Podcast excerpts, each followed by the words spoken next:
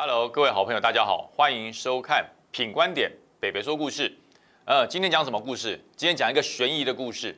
大家听说过手上有热兵器不用，要用冷兵器的吗？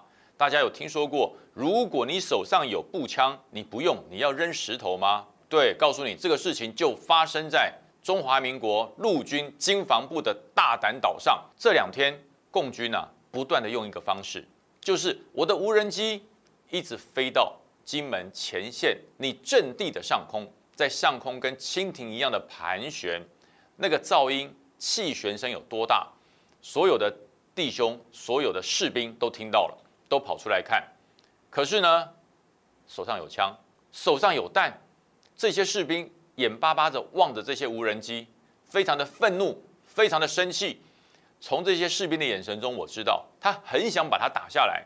他很想把它射击下来，而且我相信我们中华民国陆军的弟兄训练的水准，绝对可以把这些无人机打下来。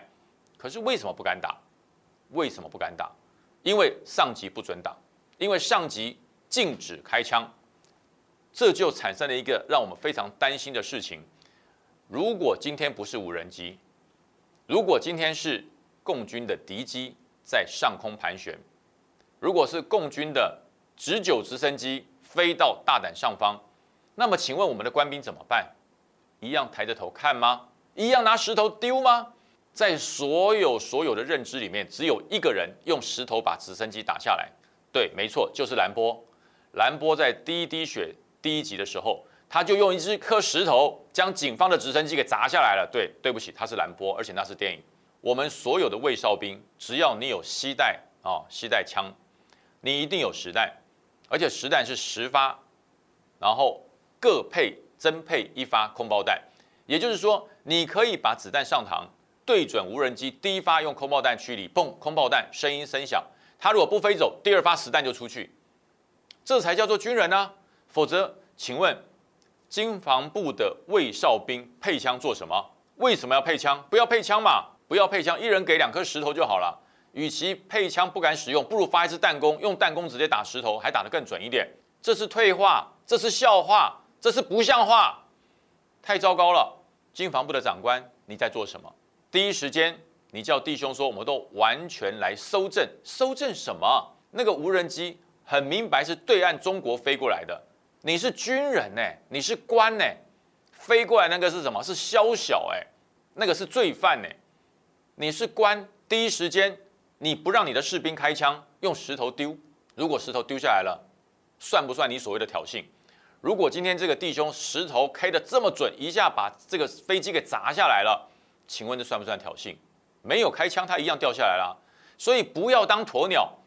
军防部的这些将军们，不要只顾着升官，不要只顾着想当太平官。该战就要战，该打就要打。况且我绝对相信，你把这个无人机打下来。中国不会开战，哎，拜托脑筋清醒一下好不好？那叫无人机，上面没有人，它飞到我的阵地上空，那是违法的事，我依法把它射下来。我告诉你，刚好而已啊！我把你的无人机射下来，把你的镜头拆解开，然后呢，交给军情单位去研发，他拍了哪些东西，他照了哪些相。我记得蔡总统试导空军基地的时候讲得很清楚，只要有我在。我们的空中不准有任何的敌机在我的空中耀武扬威。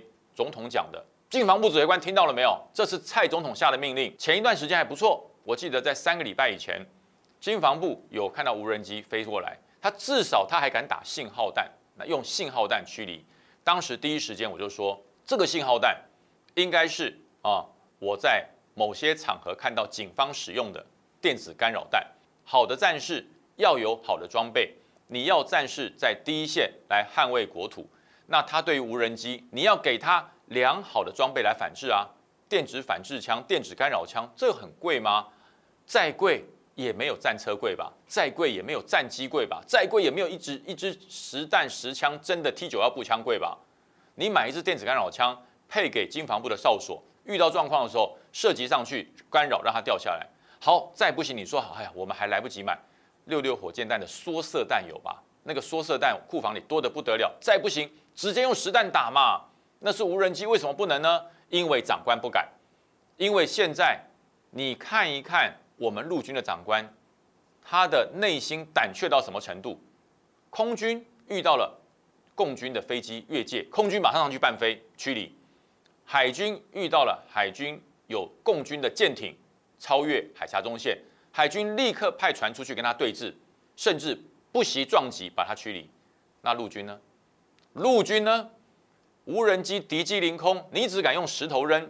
如果今天大胆外海有一辆载人的快艇，载的武装士兵朝你冲来，要不要开枪？难道还是一样先回报再开枪吗？还要经过国防部的许许可，还要经过经防部的许可才可以开枪吗？这一些军官，这一些将官，我说句实话，三军统帅，这全部应该撤职查办，这全部应该判军法，因为呢，守土有责，他作战失败，他的任务失败，他任务被人家突破了，所以我真的觉得哈，呃，现在连经防部都已经被大家质疑了。因为经防部说出了一句话，让我觉得匪夷所思。为什么？因为弟兄拿石头去丢这个飞机，经防部居然说什么？那是弟兄自发性的行为，绝非我们防卫部下的命令。大家听清楚没有？就是连丢石头都要撇清哦，连弟兄拿石头去扔这个飞机，要把这个无人机扔下来，把它砸下来，经防部都说那是弟兄自发性的行为，跟经防部无关。这种官，这种将军，真的，蔡英文总统赶快把他撤回台湾吧。这种将军守在前线，我们不安全，胆怯，怯战、畏战、惧战，他只想当太平官，他只想升将军，他不想捍卫国家。国内所有人炸锅，看到经防部第一线这个弟兄这么委屈，我我首先我要表扬这些弟兄，这些弟兄非常非常勇敢，他面对了共军的无人机，他没有躲避哦，没有逃走哦。大家可以看俄乌战争的时候。俄军看到了乌乌克兰的无人机上来，这个乌俄罗斯的士兵是逃窜啊，我们的兵没有逃窜，可是呢，让我感到难过就在这里。如果那一架无人机其实不止一架，当时是两架哈。如果那一架无人机上面带着手榴弹呢？它如果带着手榴弹呢？经过了我们陆军的哨所的上方，经过我们的碉堡的上方，直接把手榴弹丢下来，在下面的那些。我们国军的弟兄就阵亡了，而且是没有涉及任何一发步枪子弹，他就为国争捐躯了。经防部的长官、陆军司令部的长官，你对得起这些弟兄吗？